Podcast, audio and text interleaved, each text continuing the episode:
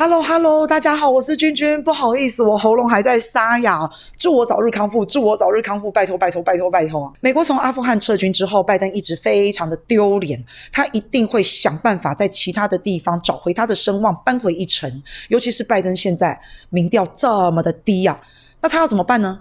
一定又是针对中国，尤其之前。拜登也说了，美国从阿富汗撤军最重要的原因，就是因为他要把力量集中在对付中国上面，所以美国一定会在南海啊、西太平洋这一块给中国施加更大的压力。事实上，美国最近也一直都在这样，他不断的拉帮结派，号召盟友来南海这一边自由航行，或是在南海啊、西太平洋这一带进行一些演习等等，就实施他的印太战略。那在亚洲这边呢、美国的小弟就是日本啦。日本最近这几个月啊，都跳得非常非常的高。日本曾经宣布啊，要跟美国一起在西太平洋威慑中国。然后日本也曾经说过，如果中国打台湾，日本可能会和美国一起防卫台湾。甚至在二零二一年的日本防卫白皮书当中。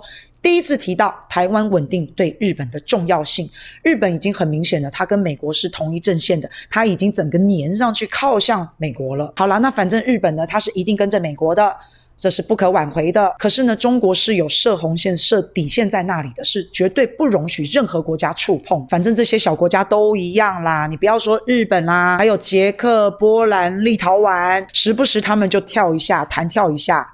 激怒一下，刺一下中国，但是当中国真的发生警告或是反弹的时候，他们也会稍微退步啊。每一个都说我们坚守一个中国的原则。其实这些小国家退让软化是好事，因为这代表着他们并不是铁板一块，他们还是有机会可以谈的。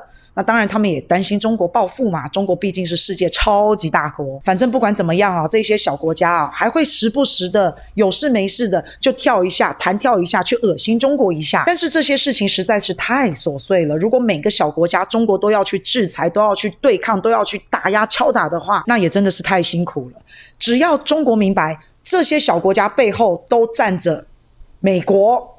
美国才是真正的大魔王，专挑美国来对就可以了。事实上，这次中国也做了非常大的转变，中国不再只是威吓这些美国的小弟小妹们，大魔王，你不要以为中国不敢对你，你不要以为你可以肆无忌惮，你不要以为中国是不愿意或是怕。其他的这些小国家，你们千万也不要有这种误判，或者是明察党，你们就是觉得中国不敢惹美国。那其实说穿了，台湾问题就。就是中美问题啦，所以北京也不用理台湾，北京只要跟美国直接面对问题就好。在九月六号发生了一件史无前例、非常有趣的事情。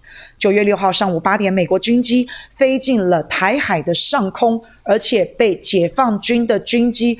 当场广播驱离，这个是史无前例、有史以来第一次中美军机在台海的交锋啊！中国直接面对美国，这真的是非常的勇敢，直接挑战大魔王了。之后会不会有一就有二，有二就有三？中美两方的飞机会不会一天到晚在台湾的上空做军事的对抗，飞过来飞过去？最可怜的当然就是台湾的老百姓嘛！万一有个擦枪走火，这我们可怎么办呢？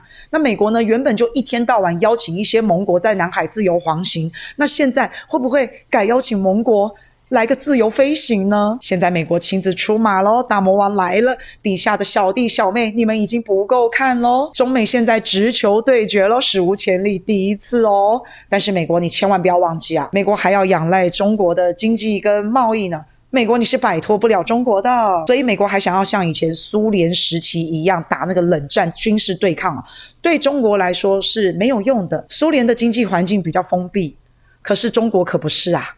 中国是全世界最大的市场，也是最大的工厂。全世界两百多个国家，有一百二十多个国家跟中国大陆都是最大的贸易伙伴呐。中国的门是开着面向全世界的，这个你可是要怎么个围堵法？想把冷战时期的模式套在中国身上是不可能的，不可行的。中国也在阿拉斯加会谈上面，从言语上面、态度上面，已经对美国全面的反转了。美国，你没有资格居高临下跟中国说话。现在在军事上面又已经和中国直球对决，希望台湾能够看清楚这个现实。